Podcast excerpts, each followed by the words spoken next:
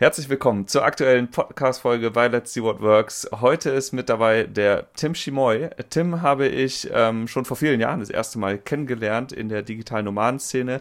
Und zuletzt haben wir uns gesehen vor, jetzt muss ich mal kurz überlegen, zwei Wochen, ein paar Tagen ist es erst her, in Porto äh, in Portugal und zwar auf der Citizen Circle Konferenz. Und äh, darüber reden wir auch heute. Herzlich willkommen, Tim. Vielen, vielen Dank für die Einladung. Und ähm, schön, dich wieder zu hören nach den zwei Wochen. genau. Ja, das ist immer witzig. Die äh, Nomaden, die man so online kennt, äh, die kennt man zwar virtuell und wenn man sich mal trifft, dann meistens auch nicht in Deutschland. Das geht mir schon mit ganz vielen Leuten so. Und obwohl ihr ja da ein rein deutsches Event macht, ist es aber immer nicht in Deutschland, oder? Ja, wir haben auch kleinere Events in Deutschland, beziehungsweise hatten bisher auch schon einmal eine größere Konferenz in Berlin, aber wir sind jetzt eigentlich äh, mit unseren Hauptevents im Sommer und Winter immer im Ausland unterwegs. Okay, hol uns doch mal ganz kurz ab. Was machst du eigentlich und was ist der Citizen Circle? Ja, wie hole ich, wie, wie hole ich euch am besten ab da? Ich versuche mal anzufangen mit äh, der Situation, als ich als angestellter Architekt beschlossen habe, selbstständig zu sein, weil ich ähm, nach diversen Auslandspraktika gemerkt habe, wenn ich langfristig auch frei sein möchte, um im Ausland zu leben, dann ist das ähm, besser über eine Selbstständigkeit, über Unternehmertum realisierbar, auch äh, da man dann natürlich auch bessere Verdienstchancen hat als in Praktika. Mhm. Ähm, das war für mich damals so die Feststellung zu sagen, hey, ich werde Unternehmer, weil ich dann auch örtlich nicht mehr so gebunden bin. Und habe dann angefangen, ähm, technische Zeichnungen als Architekt, als Freelancer anzubieten, weil das für mich so das einzige Element war, was man auch ortsunabhängig anbieten konnte. Und äh, das ist dann über zwei, drei Jahre skaliert. Ich konnte dann auch noch weitere Freelancer beschäftigen und das hat mich dann quasi erstmal ernährt. Das war so mein Startschuss äh, in das digitale Nomadentum damals. Und ähm, habe dann so, so, sozusagen der klassischen Architektur erstmal den Rücken gedreht ähm, und habe auch parallel über meine Erfahrungen als digitale Nomade, als Selbstständiger dann auf meinem damaligen Blog Earth City geblockt. Und der ist dann zwischen 2012 und 2015 ganz gut gewachsen. Und irgendwann stellte sich dann für mich auch die Frage, was mache ich jetzt mit diesem Blog noch? Was mache ich mit der Reichweite? Ähm, kann ich das auch noch irgendwie monetarisieren? Kann ich dann noch ein Business draus machen? Und ähm, da viele Menschen damals in meinem Umfeld, auch in dieser Blogger-Szene, schon so Sachen gemacht haben, wie E-Books verkaufen, wie Online-Kurse, war ich zwar davon irgendwo inspiriert, aber wollte es gleichzeitig auch irgendwie anders machen, weil ich selber diese ganzen Online-Kurse ähm, nicht so genutzt habe. Das war irgendwie nie so richtig mein Medium, wie ich gelernt habe.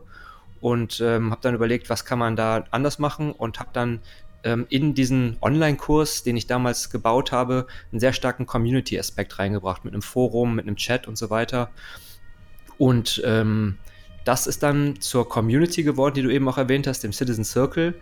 Und äh, das ist relativ schnell dann uns, äh, mir und meinen drei Mitgründern damals klar geworden, dass der Community-Aspekt äh, viel wichtiger ist als die Kursinhalte, die wir damals noch mit angeboten haben. Ja, und so war dann relativ schnell klar, der Online-Kurs-Aspekt spielt keine Rolle mehr. Wir konzentrieren uns voll darauf, eine kurierte Community, also auch kostenpflichtige Community draus zu machen. Und das haben wir heute. Sehr, sehr cool. Du hast ja ähm, gerade gesagt, eigentlich hast du, bist du Architekt gelernter und hast auch damit dein, dein, deine ersten Schritte ins digitale Nomadentum gemacht. Kannst du kurz sagen, was du da konkret gemacht hast? Also wie, wie, kann man Architekt sein, der eigentlich gar nicht da ist? Ja, das ist auf jeden Fall ein sehr äh, spannender Aspekt, denn es gibt ja viele Berufe, die ortsunabhängig schwierig werden und Architekt gehört ganz sicher dazu, denn es geht ja um Immobilien und wie der Name schon sagt, sind die nicht bewegbar. Ähm, und ich habe dann damals einfach überlegt, gibt es Teilaspekte von dem, was ich gelernt habe im Studium und in meinen drei Jahren als Festangestellter, ähm, die ich ähm, vielleicht als Dienstleister anbieten kann, aber auch von überall machen kann. ich sag mal, Baustellenbegehungen war eher schwierig und in Sachen 3D-Renderings war ich jetzt auch nicht der Beste. Und dann habe ich mich einfach erstmal auf die technischen Zeichnungen konzentriert und habe die als Dienstleistung angeboten. Denn viele Architekturbüros oder auch Planungsbüros, die haben sehr starke Fluktuationen, was die Auftragslage angeht. Und da kommt es halt auch mal vor, dass die plötzlich einen großen Auftrag reinkriegen und Zeichenunterstützung brauchen. Und dann wenden die sich eigentlich an klassische Zeichenbüros. Die gab es immer schon, aber das waren immer eher so kleine Shops irgendwo an der Ecke wo dann halt technische Zeichner saßen und die haben dann, keine Ahnung, Genehmigungspläne, Feuerwehrpläne, Ausführungspläne, alle möglichen Pläne, mit denen Architekten und Ingenieure so zu tun haben im Baubereich, ähm, für sie erstellt. Mhm. Und ähm, im Grunde habe ich nichts anderes gemacht. Ich habe das, diese Dienstleistung nur einfach im Netz angeboten ähm, und nicht sozusagen in meinem lokalen Umfeld. Und ähm, das habe ich dann relativ schnell skalieren können, weil ich damals, ich habe vorher schon viel ausprobiert und hatte dann so ein bisschen schon Ahnung von AdWords, hatte mich da vorher mit einem anderen Projekt, das nicht so gut geklappt hat, mal reingefuchst. Und habe dann ähm, das Glück gehabt, dass ich die richtigen Keywords gefunden habe und über über Google-Werbung, über AdWords es geschafft habe, ähm, schnell äh, auch große Zeichenaufträge zu generieren. Zum Beispiel mein allererster Auftrag war dann irgendwie ein, ein Hotel, wo neue Pläne erstellt werden mussten, digitalisiert werden mussten für fast 10.000 Euro. Und das war für mich so eine Motivationsgeschichte äh, damals, weil ja, letztendlich war ich eigentlich noch, ähm, hatte gerade erst angefangen, mich selbstständig zu machen, habe auch, muss schon sagen, so das erste, fast das erste Jahr ziemlich am Existenzminimum rumgeknapst, weil ich äh, nur kleinere Aufträge hatte und plötzlich äh, mache ich dann so AdWords und boom, kommt dieser Auftrag für 10.000 Euro. Und da war dann sofort die Motivation da, das hochzufahren. Und äh, ich konnte dann auch, ähm, hatte dann mehr Aufträge, als ich selber abarbeiten konnte und habe das dann auch als Chance begriffen, ähm, mich aus den Zeichenleistungen rauszunehmen und nur noch Qualitätskontrolle zu machen und auch zu wachsen. Und habe dann damals über die Plattform, ähm, früher Elance, mittlerweile heißt die Upwork, ähm, Architekten gesucht und bin dann so halb zufällig dazu gekommen, dass ich ja auch ähm, Architekten aus dem europäischen Ausland beauftragen kann und gar nicht unbedingt nur aus Deutschland. Und habe dann damals meinen ersten Freelancer aus ähm, Rumänien gefunden, der Andrei, äh, mit dem arbeitet mein Kollege, der das Geschäft jetzt übernommen hat, heute immer noch. Und ähm, Top-Architekt, total netter Typ. Wir haben dann zusammen viel gearbeitet. Er war natürlich deutlich günstiger als ein deutscher Architekt. Gleichzeitig sind aber die Architekten in Rumänien sehr, sehr gut ausgebildet. Also die Zeichenleistungen von ihm waren immer top. Und er hat dann ähm, auch noch in seinem Architekturbüro, in dem er damals gearbeitet hat, der André, hat dann auch noch ähm, andere Architekten mit eingebunden und die haben dann quasi, wenn sie von ihrem eigentlichen Chef nichts zu tun hatten, quasi für mich gezeichnet. Das war ganz witzig. Ähm, ja. Sehr cool. Also warst du dann irgendwie so, so Agentur auf einmal und äh, hast eigentlich relativ zügig da so einen smarten Weg gefunden. Ich meine, das ist ja eine Dienstleistung, die du verkauft hast, aber eben ausgelagert hast und dadurch halt den, den guten Hebel hattest und trotzdem aber auch ordentliche Stundensätze dafür kassieren konntest. Also äh, sehr, sehr schlau. Wann war das denn ungefähr? Ich habe das gestartet 2000, Ende 2012, aber es hat dann nochmal, wie gesagt, ein ganzes Jahr gedauert, bis, das, äh, bis ich das skaliert habe. Vorher habe ich das einfach nur als Freelancer selber gemacht. Und das war dann natürlich ein deutlicher Unterschied. Ja. Ähm, was ich allerdings dazu sagen muss, ich habe dieses Business Tusche Team heißt das übrigens, gibt es heute noch. Ähm, ich habe das damals wirklich komplett nur über AdWords ähm, aufgebaut, skaliert und habe mich ähm, nie wirklich damit beschäftigt, auch eine organische Reichweite aufzubauen. Und das hat dann aber äh, mein Kollege, der Tom, der das heute macht, letztendlich gemacht und konnte dadurch jetzt mittlerweile auch ähm, das weiterhin skalieren ohne AdWords. Diesen Schritt bin ich nie gegangen. Und ich muss sagen, das war wahrscheinlich auch einfach ein bisschen meiner Motivation, meiner nicht vorhandenen intrinsischen Motivation geschuldet, weil ich letztendlich eine Muße hatte und erstmal genug Geld hatte zum Leben. Ähm, mich aber eigentlich, meine Leidenschaft und das, was ich machen wollte, aber eigentlich woanders lag weil ich zwar immer vom Herzen Architekt war, aber nie so auf der technischen Seite, sondern immer eher so der, der kreativ Arbeitende war. Und da waren natürlich dann, ich sag mal, so die klassischen Flucht- und Rettungswegpläne nicht unbedingt das, äh, wo mein Herz dran hing. ja, absolut. Also es war ähm, auf jeden Fall klingt es spannend und doch ziemlich smart, aber du hast ja gerade schon gesagt, deine eigentliche Leidenschaft war ja dann auch irgendwie ähm, Earth City und daraus dann die Community. Und äh, darüber will ich auch jetzt nochmal ein bisschen mehr sprechen. Ähm, kannst du sagen, ob Earth City selbst auch damals schon diesen Zweck verfolgt hat, einfach nur Unternehmertum beizubringen, also anderen Leuten dabei zu helfen, selbst auch in so einen Lifestyle zu kommen, wie du ihn damals dir ermöglicht hattest?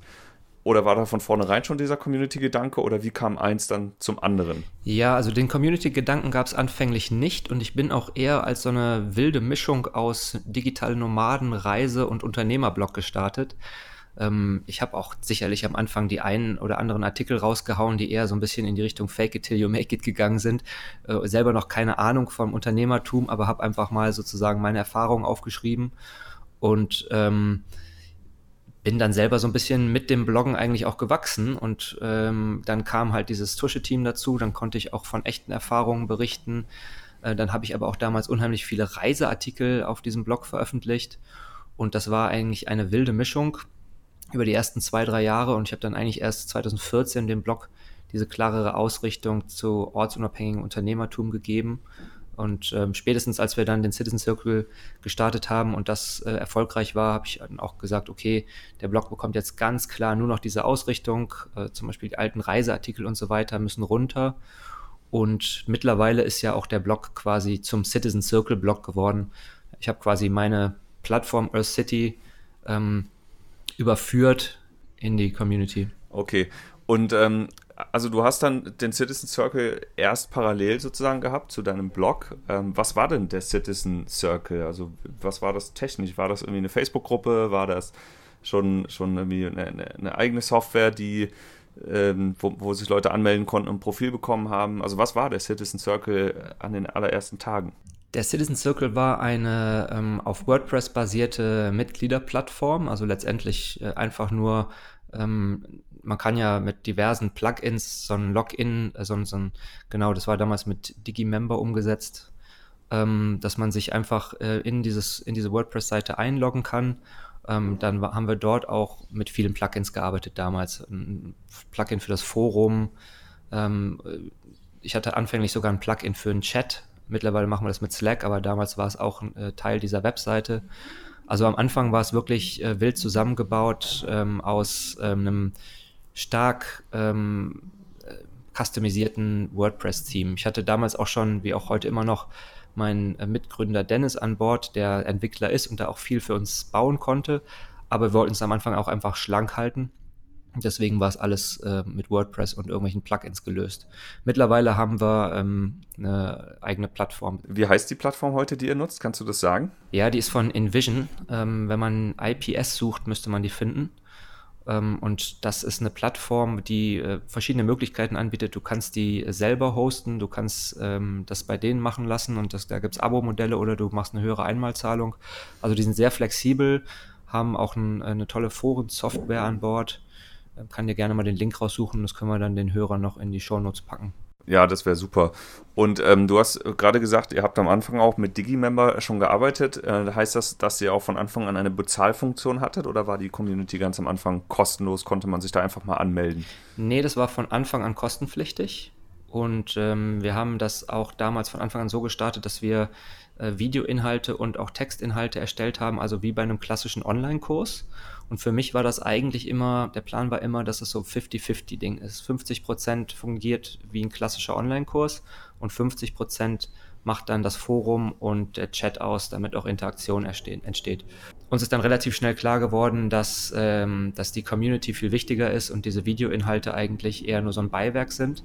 Aber es war am Anfang nicht so gedacht und deswegen haben wir es letztendlich auch wie ein Online-Kurs verkauft, aber auch mit einer monatlichen Zahlung, weil es eben ja auch diese kurierte Community gab. Kannst du sagen, was denn jetzt die Community konkret ist? Also ich melde mich an, ich bekomme ein Profil, ich bekomme Videos.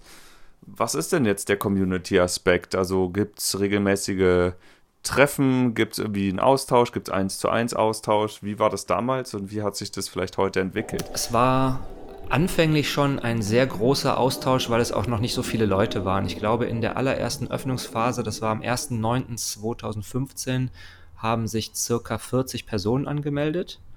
Und ähm, ich gehe mal stark davon aus, dass auch vor allem dadurch, dass die dass wir direkt auch schon einen, äh, einen einmaligen Anmeldebetrag hatten, damals von 200 Euro, dass auch einfach ähm, die Leute sehr motiviert waren, sich direkt einzubringen, kennenzulernen, sich auszutauschen. Und dadurch ähm, ging es da direkt richtig ab. Und es entsteht eine, entstand eine hohe ähm, ähm ein hoher Austausch. Ähm, wir hatten auch das große Glück, dass auch direkt sehr erfahrene Unternehmer, Unternehmerinnen mit dabei waren. Nicht alle, aber ein paar. Und dadurch entstand sofort ein spannender Austausch, dass die Erfahrenen den anderen irgendwie Hilfe angeboten haben oder dass äh, äh die ähm, Neulinge vielleicht gesagt haben, hey, äh, hast du nicht irgendwie einen Job für mich? Also da war sofort ein Austausch auf verschiedenen Ebenen. Und das hat die Sache sofort auch so spannend gemacht. Und dann haben wir gesagt, okay, wir machen, wir halten das erstmal genauso äh, fest und machen noch einmal auf und machen dann das erste Mal auch so ein äh, Offline-Treffen vor Ort, damals in Berlin, das war noch relativ klein. Aber ähm, diese hohe Interaktion hat uns sofort gezeigt, wenn du eine Community aufmachst, die auch was kostet, ähm, dann führt das anscheinend dazu, dass die Leute ihr sozusagen ihr Return on Investment daraus holen wollen und deswegen sich auch direkt einbringen. Was denkst du denn, war denn die Erwartungshaltung der Leute? Also haben die, es waren ja alles schon Unternehmer, mal weiter, mal nicht so weit. Ähm, denkst du, die haben alle erwartet, dass sie äh, sofort mehr Umsatz machen? Oder was war so eigentlich deren Erwartungshaltung? Was hattet ihr vielleicht auch kommuniziert, was sie dort erwarten können? Wir haben damals gesagt, dass wir eine Community sind, und das sagen wir auch heute noch, für Menschen, die auf dem Weg zum, äh, zu, zum Unternehmer, Unternehmerin sind oder die ähm, ihr vorhandenes Business so umstrukturieren wollen, dass sie es örtlich flexibel gestalten können. Also bewusst sowohl die, ähm, die neuen als auch die erfahreneren Leute angesprochen. Und ich denke auch, dass ähm, es sich dann über die Zeit gezeigt hat, dass diese beiden Gruppen sehr unterschiedliche Erwartungshaltungen haben. Ähm, wir dann auch unterschiedliche Angebote über die Zeit entwickeln mussten, aber dass gerade dieser Austausch halt unheimlich wertvoll ist und diese Diversifizierung äh, der Community, denke ich, war auch ein wichtiger Teil des Erfolgs. Absolut. Die einen können ja immer dann lernen, wenn andere schon irgendwie eine Erfahrung mitbringen. Ich finde das immer nur so erstaunlich. Ich habe ja, ähm, also bei Let's See What Works gibt es ja auch eine, eine Facebook-Gruppe. Es ist ja, wenn man so will, auch eine Möglichkeit, wo sich Menschen austauschen, also auch eine Form von Community. Aber dort kostet es halt nichts. Ne? Man kann sich dort einfach anmelden, man muss drei Fragen beantworten und das machen auch nicht alle, aber viele machen das. Und dann sitzen sie aber erstmal da und hören nur zu. Und ich frage mich immer, ja, warum? Also die kommen rein, die haben eigentlich eine, die wollen irgendwie scheinbar ihr Business größer oder erfolgreicher machen, aber dann fragen sie nichts und kommen irgendwie auch nicht aus dem Knick und haben da also scheinbar eine Hürde. Und ich frage mich immer, woran kann das liegen? Und was ist jetzt der Grund, warum dann, wie in eurem Fall, so eine Community auch so aktiv wird auf einmal? Liegt es jetzt an der, an der Gebühr, die ja eigentlich mehr so eine Commitment-Fee ist, oder liegt es an der Größe, 40 Leute? Das ist halt also sehr, sehr kleiner Kreis. Wenn man sich dann auch noch persönlich trifft, vielleicht liegt es daran, dann hat man auch noch so ein, so ein Vertrauensverhältnis vielleicht. Ähm, also, wo würdest du sagen, sind denn die entscheidenden Erfolgsfaktoren jetzt und warum klappt, warum habt ihr zum Beispiel nicht einfach eine kostenlose Facebook-Gruppe gemacht? Ja, ich denke, das funktioniert, funktioniert so ein bisschen wie in einem Fitnessstudio. Es gibt immer ähm, Menschen, die alleine deswegen, weil sie dafür bezahlen, dann den Druck verspüren, auch hinzugehen. Und ähm, das trifft natürlich dann nicht immer auf alle zu. Äh, vielleicht ist dann so ein Drittel der Leute, die bezahlen und gehen nie hin, ein Drittel ab und zu und ein anderes Drittel äh, kommt regelmäßig. Aber wenn es gar nichts kosten würde, dann wäre die Verteilung wahrscheinlich deutlich geringer. Also ich stelle jetzt einfach mal eine These auf, ähm, korrigiere mich, wenn das bei dir anders ist, aber wenn es nichts kostet, dann ist die Rate der Leute, die gar nicht gehen, noch deutlich größer. Die Rate der Leute, die ab und zu kommen, ähm, so mittelgroß, aber die Rate der Leute, die aktiv sind, die gibt es zwar auch, aber die liegt dann wahrscheinlich irgendwie im einstelligen Prozentbereich. Und wenn du eine kostenpflichtige Community hast, dann ähm, überlegen die Leute sich deutlich länger, ob sie, ob ihnen das wert ist, dabei zu sein. Also sie gehen wesentlich bewusster auch mit rein. Und wenn sie dann einmal auch im Bezahlzyklus sind, dann ähm, sehen sie natürlich auch immer, hey, ich bezahle das ja, also bringe ich mich auch ein. Und ich glaube nicht, dass alleine das Geld äh, dabei wichtig ist, sondern die Community muss es am Ende ja auch wirklich, ähm, muss ihnen Mehrwert bieten. Ähm, aber wenn sie merken, der Mehrwert ist dann da, ähm, dann entsteht da wahrscheinlich sowohl durch diese äh, Bezahlung und dadurch den Mehrwert, den sie sich da rausholen wollen, als auch den vorhandenen Mehrwert, äh, eine deutlich höhere Interaktion in der Community. Und die Community bleibt natürlich auch kleiner ähm, und gleichzeitig kann man sich aber auch weniger Menschen ähm, kann man mehr Zeit geben. Also wir als Team, auch wenn wir jetzt aktuell, ich sag mal, nur 350 Mitglieder haben, aber dadurch, dass es ähm, eine kostenpflichtige Community ist, können wir die auch richtig kurieren, können auch sehen, dass da äh, die Artikel ähm, passen, dass neue Inhalte kommen und so weiter. Äh, das hält natürlich dann letztendlich auch sowas wie ein Forum viel stärker am Leben. Das äh, stimmt. Also ich, ich stimme dir da auf jeden Fall zu. Ich glaube schon, dass diese eine Gebühr auch so eine Art Commitment-Fee ist und jemand sagt, so, wenn ich jetzt Geld bezahle, dann will ich auch irgendwas zurückbekommen. Und ähm, ich glaube, gerade in der Community geht es auch ganz viel um eine Hohlschuld. Also nicht, da, da, setzt man sich nicht in den Raum und lässt sich dann beschallen, sondern ich glaube, da geht es auch darum, sich selbst als Teil von etwas zu verstehen und entweder selbst mal was einzubringen, aber eben auch mal was abzuholen, mal andere anzusprechen und dann aber auch zu wissen, da kommt was zurück, weil wir eben alle mit demselben Commitment irgendwie hier sind.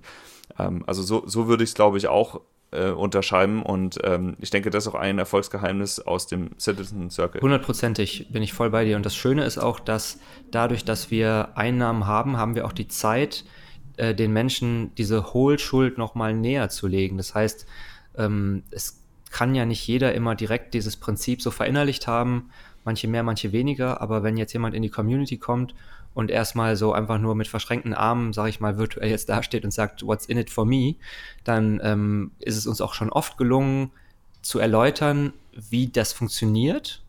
Und dann haben die Leute auch gemerkt, oh, ich muss ja auch erstmal hier aktiv werden. Und dann hat es auch später wunderbar geklappt.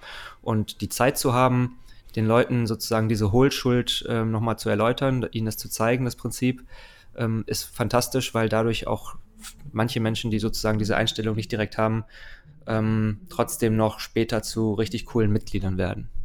Wie genau ähm, sieht das denn jetzt aus? Du hast ja gesagt, ihr seid ein äh, Team von mehreren Menschen, die jetzt auch mittlerweile ja davon leben können, dass diese äh, Gebühren bezahlt werden von den Mitgliedern. Was genau ist denn das, was ihr jetzt macht als Team und wie schafft ihr diese Inhalte, diese Strukturen? Ihr macht ja Events zum Beispiel, so wie äh, vor einer Woche in Portugal. Ähm, so, vielleicht kannst du mal kurz erzählen, was ihr auf solchen Events macht, ähm, was ihr außerhalb von solchen Events noch macht, weil die Events gehen ja jetzt auch mehrere Tage und da passiert ja eine ganze Menge. Ja, gerne. Also das, was du gerade äh, schon beschrieben hast, was wir ganz am Anfang machen, das nennen wir Onboarding und das ist bei uns mittlerweile auch ein ganz wichtiger Prozess geworden. Ähm, wir machen nur zwei bis dreimal im Jahr auf ähm, und das ist ein Grund dafür, neben den Marketingaspekten ist natürlich auch keine Unruhe in der Community immer zu erzeugen und uns voll auf die neuen konzentrieren zu können. Und so haben wir dann einen Onboarding-Prozess, also alle Mitglieder werden äh, angerufen, beziehungsweise es wird ihnen zumindest angeboten, dass sie ein äh, Onboarding-Telefonat oder ein Skype-Call mit uns machen können. Dort ähm, wird dann auch nochmal abgefragt, was sie sich erhoffen, wie man ihnen helfen kann. Ähm, das geht, wandert dann alles in unsere Datenbank. Äh, wir weisen sie auf die nächsten Veranstaltungen hin, wo sie hinkommen könnten, wie sie sich die Community am besten zunutze machen können. Ähm, und dann gibt es noch in diesem Onboarding-Prozess etwas, das nennen wir Mastermind-Matching, wo wir uns äh, dann ähm, nach einem ausgefüllten Fragebogen die Leute angucken, die Lust haben, bei einer Mastermind, einer virtuellen Fünferrunde, in der man sich austauscht und weiterhilft, regelmäßig dabei zu sein. Und dann ähm, schlagen wir Matchings vor, dass wir sagen, okay, du, du, du und du, ihr werdet ein super Team für eine Mastermind, das passt auch zeitlich bei euch gut und ähm, das ist auch ein gerne angenommenes Angebot. Und dann haben wir noch. Sind das immer fünf? Ist fünf hier die magische Zahl oder geht es auch mit weniger oder mehr, so eine Mastermind-Runde? Ich würde sagen, ähm, weniger geht immer. Sechs geht auch noch, aber ist schon viel. Also ich würde sagen, fünf ist schon super, vier ist auch okay. Es gibt auch natürlich die Möglichkeit, einfach so eine One-to-One-Geschichte zu zweit zu machen. Das ähm, machen auch viele Menschen lieber. Gerade wenn das mit, der, mit dem ähm, Festlegen der Zeit nicht so ganz so gut passt mit anderen. Aber ich finde fünf für eine Mastermind-Runde schon super. Das, ähm, da kann man sich immer genug auch auf die Einzel, einzelnen Personen konzentrieren. Und dort empfehlen wir eigentlich immer das Hot Seat-Format, dass einer immer sozusagen eine Problemstellung mitbringt. Und ist das jetzt äh, Teil des Onboardings, äh, diese Mastermind-Formierung, oder ist das, sind das dann so die unmittelbaren Peers oder so, so eine Art Paten, die einen in diese Community mitnehmen und dann auch irgendwann vielleicht den Zugang zu den anderen 300 noch ermöglichen. Ja, also die, äh, dieses, dieser Call, ähm, das ist das, was ganz am Anfang mit dem Team passiert, aber die Mastermind-Gruppen, die werden dann auch so ein bisschen nach neuen und älteren Mitgliedern gemischt. Ähm, dann gibt es auch vielleicht mal vier, fünf Leute, die ähm, merken, dass sie nicht zusammenpassen und äh, dann warten wir bis zur nächsten Runde oder versuchen nochmal neu zu mischen. Aber äh, in der Regel äh, gibt es immer die Möglichkeit, dann bei der nächsten Öffnung wieder zu einem neuen Mastermind-Matching dazuzukommen. Oder wenn die Mastermind-Gruppe super funktioniert, dann läuft sie vielleicht auch über zwei, drei Jahre. Das passiert natürlich auch. Es ist im Grunde alles Teil unseres Online-Onboarding-Prozesses. Und dann kommt ja auch irgendwann der Moment, ähm, meistens dann nach drei, vier, fünf Monaten, dass das erste Event stattfindet und viele Mitglieder dann noch das erste Mal vor Ort Leute kennenlernen. Da haben wir zwei Konferenzen pro Jahr. Und zwar im Sommer machen wir das immer im europäischen Ausland und im Winter im ferneren Ausland. Und dazwischen ähm, im Herbst und im Frühling machen wir nochmal kleinere Treffen, die dann in Deutschland stattfinden. Somit ist eigentlich alle drei Monate immer eine Möglichkeit gegeben, die anderen kennenzulernen, vielleicht auch dann die Mastermind-Gruppe kennenzulernen oder Leute, mit denen man schon besonders viel gechattet hat oder äh, im Forum sich ausgetauscht hat. Genau, und neben diesen ähm, vier Events, größeren Events, gibt es auch noch kleinere ähm, Lokaltreffen, nennen wir die, in diversen Städten. Das hängt natürlich auch immer so ein bisschen davon ab, äh, in welchen Städten gerade besonders viele Mitglieder sind. Also in Berlin, in Hamburg, in Frankfurt sind wir eigentlich recht aktiv. Da gibt es fast jeden Monat dann irgendwie ein Treffen, das organisiert wird. Und das ist dann eher so eine kleine Stammtischrunde von zehn Leuten. Krass, und das organisiert ihr auch dann als Citizen Circle? Also macht das dann ein Orga-Team oder macht das so eine Mastermind oder lokale Gruppe dann irgendwie unter sich selbst aus? Gibt es da so Gruppen innerhalb der Software, äh, wo, wo die sich dann einfach verabreden? Genau, wir haben das jetzt seit einigen Monaten eingeführt und nennen das Circle im Circle, weil wir natürlich auch merken, die Community wächst und ähm, man spricht ja immer so von diesen 150 Leuten, die man persönlich kennenlernen äh, oder kennen kann per Namen und dann wird es schwierig. Und wir sind jetzt bei 350 und man merkt halt schon, dass es auch immer mal dann in, bei so einer großen Anzahl Mitglieder gibt, die man vielleicht noch nie gesehen hat. Ähm, und da äh, ist jetzt das Ziel der Circle im Circle auch nochmal so äh, Gruppen innerhalb dieser Community zu schaffen, wo die Leute sich ein bisschen besser kennen. Das, die Mastermind-Gruppen sind natürlich sowas, die lokalen Gruppen in Berlin, in Hamburg sind natürlich auch sowas, aber als drittes Element haben wir das auch nochmal themenspezifisch, also für Webentwickler, für ähm, Designer und so weiter. Für Architekten haben wir leider noch nichts, da sind wir, glaube ich, bisher erst vier Leute. aber ähm, das sind so unsere drei Circle im Circle und ähm, da passiert dann auch viel. Und das ist dann freiwillig, dass ich da mitmache? Oder kann, du hast ja vorhin gesagt, so eine Mastermind-Matching, das passiert jetzt einmal pro Neuaufnahme, äh, pro Öffnung des Citizen Circles für neue Mitglieder. Kann ich solche Circle im Circles dann auch äh, jederzeit beitreten oder wieder austreten? Oder wie funktioniert das? Genau, das kannst du äh, machen. Also du kannst auch letztendlich, äh, wenn du weißt, du bist nächsten Monat mal in Berlin, dann gehst du einfach in den Berlin-Channel rein, guckst, wann das nächste Treffen ist und bist dann dabei oder äh, wenn du einfach mal gucken willst, was die Webentwickler bei ihrem Stammtisch so machen, gehst du da rein. Äh, das geht ganz ohne Probleme. Kannst du rein und rausgehen. Ähm, das ist auf unserer neuen Plattform mit einem Klick getan. Und dann gibt es äh, jeweils für diese Circle im Circle gibt es auch nochmal Unterforen. Und da sind natürlich auch manche ähm, Circle deutlich aktiver und bei anderen passiert einfach gar nichts. Aber ich denke, auch das ist ganz normal und ähm, das haben wir zwar ein bisschen im Auge, aber das, äh, diese Circle wenn die einfach mal nicht aktiv sind, dann ist das auch okay und wir bringen uns jetzt auch nicht immer da ein und sagen, hey, was ist denn bei euch los? Da passiert ja gar nichts mehr. Ja, also ich finde das ähm, mit den 150 Leuten, was du eben gesagt hast, die man kennen kann, äh, das ist schon ähm, sehr, sehr spannender Aspekt und wahrscheinlich sind ja die Events dann auch dafür da, um, ja, ich sag mal so ein bisschen durchzumischen und den Horizont mal zu erweitern und wahrscheinlich funktionieren sie deshalb ja auch so gut. Du hast ja gesagt, 300 Leute, 350 Leute habt ihr aktuell die Mitglieder sind. Und auf dem Event waren, wenn ich mich jetzt recht entsinne, ungefähr 180. Ähm, also gut die Hälfte. Das ist schon ziemlich krass dafür, ja. dass das Event ja auch gar nicht in äh, Deutschland war und jeder von diesen 180 Leuten dahin fliegen musste, sich eine Unterkunft suchen musste, für das Event auch nochmal extra bezahlen musste. Ähm, also das ist schon ziemlich krasse, krasses Engagement, würde ich sagen, krasses Commitment. Ähm, das ist schon verrückt. Sehr beeindruckend. Manchmal, ja. Was denkst du, warum, also warum gehen die Leute jetzt auf so ein Event konkret und warum reicht denen das nicht einfach online zu bleiben und sich dort auszutauschen in einem Slack-Channel? Wir haben echt Mitglieder, die komplett nur online unterwegs sind. Wir haben aber auch Mitglieder, die haben sich seit einem Jahr nicht eingeloggt und kommen zu allen Events. Und wir haben Mitglieder, die nutzen beides so ein bisschen. Also da holt einfach jeder sich das ab, was er braucht und auch über die Kanäle, die er braucht. Und äh, ich denke aber, dass die Menschen, die sich nur online austauschen, sind deutlich weniger und das sind auch meistens die, die dann nach einem halben oder nach einem Jahr uns verlassen.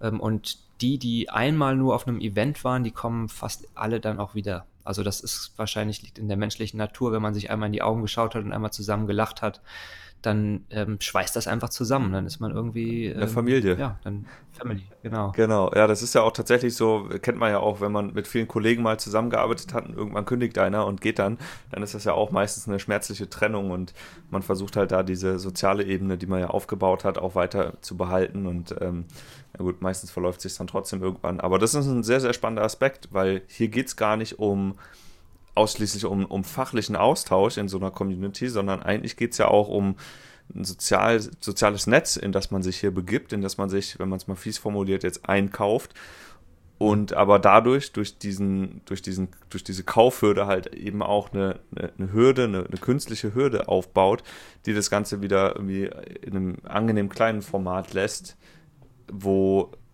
auch eine gewisse Ernsthaftigkeit dahinter ist. Also ich glaube, das, das ist auf jeden Fall ein ein riesen Erfolgsgeheimnis und ähm, gerade das mit der, mit der Größe wird ja dann auch jetzt in Zukunft eine immer, immer krasse Herausforderung, oder? Auf jeden Fall. Äh, eine Sache, die ich noch ergänzen äh, möchte, ähm, habe ich, glaube ich, so noch nie gesagt, aber es ist einfach die Wahrheit. Wir haben sicherlich auch einige Mitglieder, für die dieses, dieses Family-Ding, fast eher das private Element im Citizen Circle, ähm, 90 Prozent ähm, die Motivation ist, dabei zu sein. Wir haben natürlich auch Mitglieder, bei denen das genau andersrum ist, die wirklich eher um, wegen des fachlichen Austausches da sind und ganz viele Mitglieder, bei denen es gemischt ist. Aber ganz klar, da gibt es auch eine, eine große Gruppe von Leuten, denen es eigentlich gar nicht mehr so sehr um, um das Fachliche geht, sondern einfach nur, weil es eine Family ist von Gleichgesinnten. Was ja letztendlich bei uns, von diesen Menschen, die ganz gerne ortsunabhängig leben und, und äh, Business machen und so, irgendwo sind das ja eh fließende Grenzen oder nicht nur irgendwo, sondern es sind fließende Grenzen. Ne? Also wir tauschen uns ja vielleicht äh, in, in, einem Satz darüber aus, äh, wo, wo, wir gerne hinreisen und im nächsten Satz sind wir wieder bei irgendeinem Business-Thema. Das stimmt. Ähm, ich fand es auch, ich war ja jetzt das erste Mal auf der Citizen Circle Konferenz in Porto dabei und habe mir das mal angeschaut. Ähm, ich fand es erstaunlich, wie tief man eigentlich direkt in den Themen auch drin ist und wie gut man die Leute eigentlich schon kennt, obwohl man sie noch gar nicht kennt. Also dieses, ähm, diese Selektion hat sehr gut funktioniert und äh, die Peers, die da entstanden sind, selbst in der kurzen Zeit, äh, das hat richtig Spaß gemacht. Also für mich zumindest war das auch eine sehr angenehme Umgebung. Jetzt sind wir natürlich alle in unserer Blase, wenn man so nennen mag, aber es war, es war großartig. Und vielleicht kannst du noch mal ganz kurz sagen, was jetzt auf so einem Event eigentlich passiert, wenn man noch nie da gewesen ist. Was unterscheidet euch vielleicht auch von anderen Events? Ja, also wir haben bei unseren, ich gehe mal auf die zwei Hauptkonferenzen ein, im Sommer und im Winter. Da haben wir immer zwei Tage mit äh, fachlichem Input. Am ersten Tag äh, machen wir Talks oder Panel-Diskussionen ähm, und am zweiten Tag haben wir Workshops. So ein bisschen wie beim Barcamp, nur dass bei uns die Workshops schon im Vorhinein geplant sind, aber die laufen dann halt immer so drei oder vier Workshops parallel und äh, die werden, äh, die meisten Workshops werden von Mitgliedern für Mitglieder angeboten. Wir versuchen aber auch immer mal äh, spannende externe Leute noch mit reinzuholen. Ähm, auch bei den Talks natürlich, wie jetzt zum Beispiel auch dich. Ähm, und ähm, das ähm, ergibt immer eine spannende Mischung. Ähm, ansonsten, wenn wir jetzt immer nur die Mitglieder drin haben, das sind zwar auch immer super, super Talks und super Workshops, aber dann schwimmen wir auch irgendwo nur in unserer Soße und deswegen ist auch ein bisschen externer Input immer sehr, sehr ähm, sehr, sehr wichtig. Ähm, und besonders freuen wir uns natürlich, wenn die Externen dann später auch sagen, hey, ich bin äh, auch gerne beim nächsten Mal nochmal mit dabei oder sogar als Mitglied dabei. Ähm, genau, und dann am, das sind die zwei Fachtage. Ähm, abends wird sich auch immer getroffen. Ähm, da geben wir auch immer einen Standort vor und dann geht es einfach eher ums, ums Party machen, ums zusammen abhängen. Und am dritten Tag gibt es dann ein Freizeitprogramm äh, auch verschiedene Angebote. Zum Beispiel jetzt hier in Porto hatten wir ja praktischerweise das äh, Endspiel der Fußball-WM, das wir alle zusammen geguckt haben. Und was, äh, glaube ich, auch ein wichtiger Aspekt unserer Konferenzen ist, ist tatsächlich, dass wir eben immer im Ausland sind und auch uns gezielt mittelgroße Städte aussuchen, weil das natürlich auch dazu führt, dass die Leute, wenn sie dann so zwischen den Locations hin und her wandern oder abends losziehen, sich immer mal wieder sehen und dann, hey, ihr, hi, und wo geht er hin? Und wir gehen dahin. Und ähm, zum Beispiel 2017 waren wir in Tallinn in Estland, ähm, von der Größe her vergleichbar wie Porto. Ähm, und das ähm, ist dann auch einfach ein anderes Commitment wieder, wenn die Leute extra anreisen, drei Tage oder länger intensiv zusammen sind, vielleicht sogar noch eine Woche dranhängen. Zum Beispiel jetzt bin ich hier auch noch in Porto und es sind auch durch, noch, durchaus noch 10, 20 Leute oder ja, so in etwa hier gerade. Ähm, und das ist letztendlich auch eine Überlegung, warum wir gesagt haben, wir machen die kleineren Treffen zwar in Deutschland, aber eigentlich wollen wir die Hauptevents nicht nach Deutschland holen. Denn wenn wir jetzt uns wieder nochmal treffen würden für ein Hauptevent, sage ich jetzt mal in, in Frankfurt, dann könnte jemand, der in Mainz wohnt, ja abends nach Hause fahren und würde dann vermutlich nicht mit den Leuten losziehen. Ne? Ja, das stimmt, das stimmt. Also ich finde es auch äh, schön, dann eben auch mal in so einem komplett neuen Umfeld auch zu sein, im besten Fall auch in einem kulturell neuen Umfeld. Porto ist ja jetzt tatsächlich so sehr nah dran. Estland ist jetzt auch nicht so weit weg, aber ihr macht ja auch zum Beispiel ähm, Thailand, Südafrika ist jetzt, glaube ich, als nächstes, oder? Genau, im Winter geht es immer etwas weiter weg, auch wegen den Temperaturen. Da werden es dann auch definitiv weniger Leute. Ich würde mal sagen, da sind wir dann immer so auf zwei Drittel bis die Hälfte für, im Vergleich zu den Sommerevents geschrumpft, was dann natürlich einfach auch an der Entfernung liegt. Ja, aber trotzdem, ähm, auch hier wieder ziemlich krass. Die Leute nutzen das halt, die bauen das ja an ihre eigene private Planung dann auch irgendwie ein. Die wissen das ja auch eine, eine Weile schon im Voraus. Und was ich auch ganz spannend fand, ähm, ihr gebt das ja nicht ausschließlich alleine vor, also ihr als Orga-Team, wohin es geht, sondern es gibt eine Abstimmung, wenn ich das richtig verstanden habe, oder? Genau. Wir haben das bisher so gehandhabt, dass unser Team erstmal äh, intern ganz viele Dinge gebrainstormt hat und dann, was wir als Team äh, die drei spannendsten Destinationen fanden, geben wir dann zur Abstimmung raus an die Mitglieder. Wobei wir jetzt wahrscheinlich, ähm, nachdem das jetzt Südafrika geworden ist, worauf wir uns natürlich sehr freuen, äh, werden wir aber dann für den nächsten Sommer mal versuchen, dieses Konzept äh, genau umgedreht zu testen. Das haben wir uns eigentlich jetzt schon fest vorgenommen, dass die Community einfach ganz wilde Vorschläge schicken kann und dann die drei beliebtesten davon äh, innerhalb des Teams entschieden werden. Ganz einfach deswegen, weil natürlich auch immer Aspekte wie ähm, eine coole Location, Erreichbarkeit, Preise auch äh, so ein Event am Ende gut machen. Und da haben wir dann als Team einfach das bessere, weil wir mehr Zeit haben, dann zu recherchieren und so weiter, vielleicht dann die, die, äh, die bessere Vorahnung, wo das Event cool wird. Daher werden wir jetzt einfach beim nächsten Mal versuchen, das einfach mal umzudrehen und gucken, wie das klappt. Ja, und das ist, glaube ich, auch so ein Teil ähm, der, unserer letzten Jahre im Citizen Circle, dass wir uns auch nicht gescheut haben, einfach mal Dinge auszuprobieren. Dass wir vielleicht auf einer Konferenz mal keine Talks hatten und nur Workshops gemacht haben oder bei der nächsten Konferenz äh, die Mastermind-Sessions in Bambushütten auf dem See. Und am Ende war dann aber der fachliche Input leider nicht so groß, weil die Leute schon direkt das Bier bestellt haben.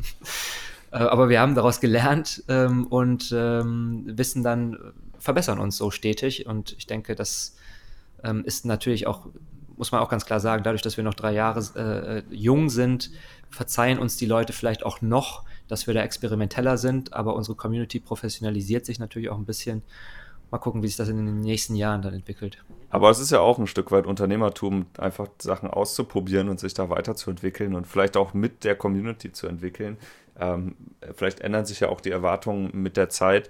Äh, ich glaube, wichtig ist halt, dass man die Neuen dann auch immer ordentlich abholt. Und ähm, ich finde das äh, spannend, dass ihr auch äh, alles eben immer so ein bisschen limitiert, dass es jetzt zwei Termine gibt, wo man im Jahr neue Leute reinholen kann. Im Oktober ist jetzt die nächste Öffnung, richtig? Genau, am 1. Oktober öffnen wir wieder für drei Tage und äh, in den Tagen zuvor haben wir auch noch ein Event in Hamburg dieses Mal. Ähm, das ist unser Zwischentreffen und dort werden wir ähm, auch wieder Mastermind-Sessions veranstalten und dann auch unser Haupttreffen an dem Samstag. Ähm, und ja, wenn jetzt jemand gerne schon direkt in Hamburg dabei sein würde, dann machen wir da natürlich auch eine Ausnahme und lassen die Leute auch gerne schon zwei Tage früher in die Community rein. Ähm, denn ähm, das wäre ja schade, wenn man eh gerade in Hamburg ist und nur weil unsere Öffnung zwei Tage später erst ist, dann bei dem Event nicht dabei sein kann. Also wer jetzt äh, Lust hat, am 1.10. in den CC zu kommen und dann sieht, hey, die machen jetzt ein Event hier in Hamburg, Mist, äh, dann meldet euch einfach bei uns. Alles klar, so, gut zu wissen. Wir, halten, wir sind zwar schon, wir ne ziehen diese Regel zwar schon durch, aber an der Stelle ähm, wäre es dann ja auch wirklich Quatsch, da keine Ausnahme zu machen. Man kann sich ja bei euch auf eine Warteliste setzen ähm, auf der Seite citizencircle.de und bekommt da nochmal eine Information, auch wenn es rechtzeitig losgeht. Und wegen dem Hamburg-Angebot, ähm, genau, am besten einfach direkt an dich herantreten. Dich kann man ja auch bei Facebook oder ähm, per E-Mail erreichen. Am kann liebsten an tim at citizencircle.de. Alles genau. klar, super. Kannst du sagen, wie teuer die Mitgliedschaft bei euch ist, was das kostet? Ja, wir haben eine Monatsmitgliedschaftsgebühr von 35 Euro netto und eine Einmalzahlung am Anfang, die bei 199 Euro liegt, wo dann allerdings auch die ersten drei Monate direkt mit dabei sind. Das heißt, äh, nachdem man diese Einmalzahlung am Anfang gezahlt hat, äh, erfolgen drei Monate lang keine Abbuchung und dann kommt man in den normalen Zahlungsablauf. Was macht ihr denn mit Leuten, die jetzt sagen, uh, ich will die Katze im Sack hier nicht kaufen? Ähm, ich habe das ja gar nicht gesehen. Man kommt ja auch wirklich nicht rein. Es gibt ja kein Trial oder sowas, sondern man muss ja erst bezahlen und dann kann man das erste Mal reinschauen. Wie geht ihr mit Leuten um, die dann vielleicht doch was anderes bekommen, als sie erwartet haben ähm, und dann sagen, oh, es war jetzt doch nichts für mich, ich möchte wieder gehen?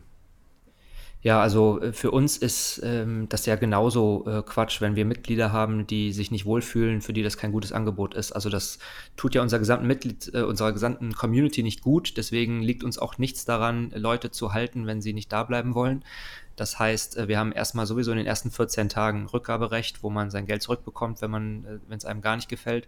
Und danach dann auch ähm, äh, keine Kündigungsfrist. Also man kann jederzeit raus bekommt dann nur natürlich die Einmalzahlung am Anfang nicht mehr erstattet. Aber äh, eine Kündigung ist jederzeit möglich. Hängt natürlich auch davon ab, was man für einen Zahlungsplan auswählt. Man kann bei uns monatlich, quartalsweise und jährlich zahlen und äh, je größer der Zeitraum, desto günstiger wird's. Aber man kann zu jedem Ende der Zahlungsperiode raus und kann auch die Zahlungsperiode jederzeit anpassen. Mhm, spannend. Hast du denn das Gefühl, dass ähm, es auch schon, also die, gerade die Community-Mitglieder, die machen ja auch untereinander Business, so wie ich es bekommen habe. Ne? Da sind ja Dienstleister dabei, der eine hilft dem anderen, der andere hilft wieder dem dritten.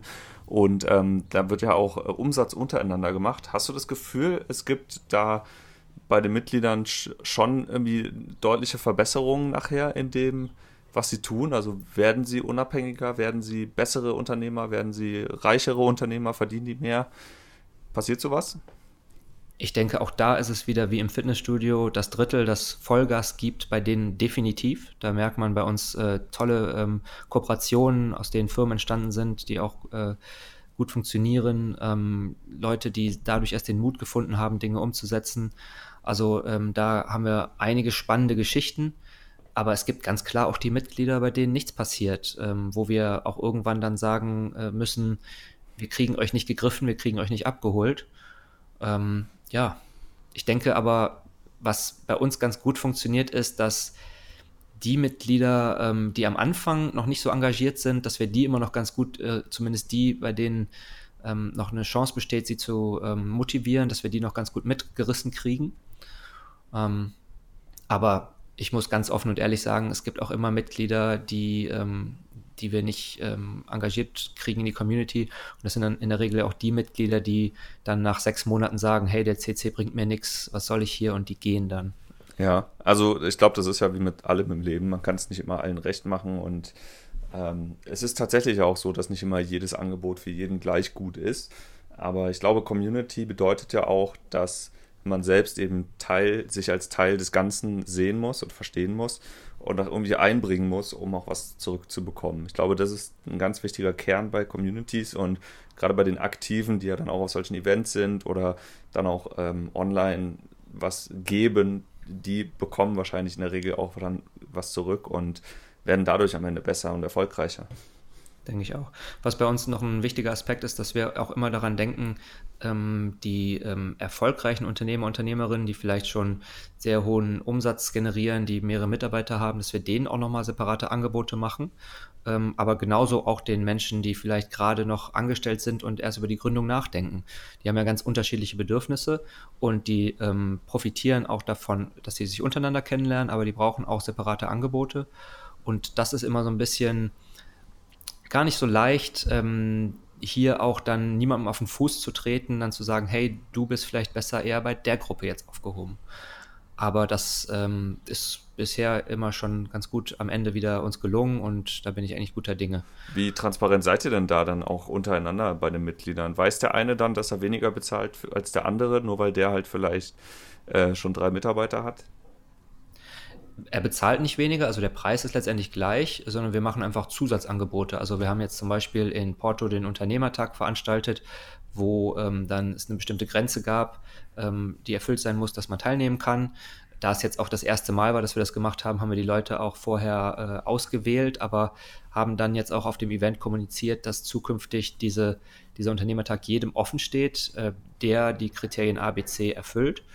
Ähm, gleichzeitig aber jetzt auch für die nächsten Events ähm, ähnliche Mastermind-Tage geplant für Menschen, die noch nicht so weit äh, sind, so dass es Angebote für alle gibt, dass jedem klar ist, dass sie letztendlich dieses Angebot auch nutzen können, aber es bestimmte ähm, ja, so, äh, Dinge gibt, die man vorher erreicht haben muss. Okay, spannend. Ist ja auch eine Motivation dann für die Leute, Gas zu geben und äh, ihre Ziele zu erreichen. Ich glaube, das ist ähm, ja auch ganz wichtig, äh, dass man, also ich glaube, das ist für viele ja wahrscheinlich auch so ein Aspekt, in so eine Community zu kommen, um eben auch ein Zugpferd zu haben, äh, ein Ziel zu haben und sich vielleicht challengen zu lassen, auch von Dritten, um an die selbst gesteckten Ziele ranzukommen.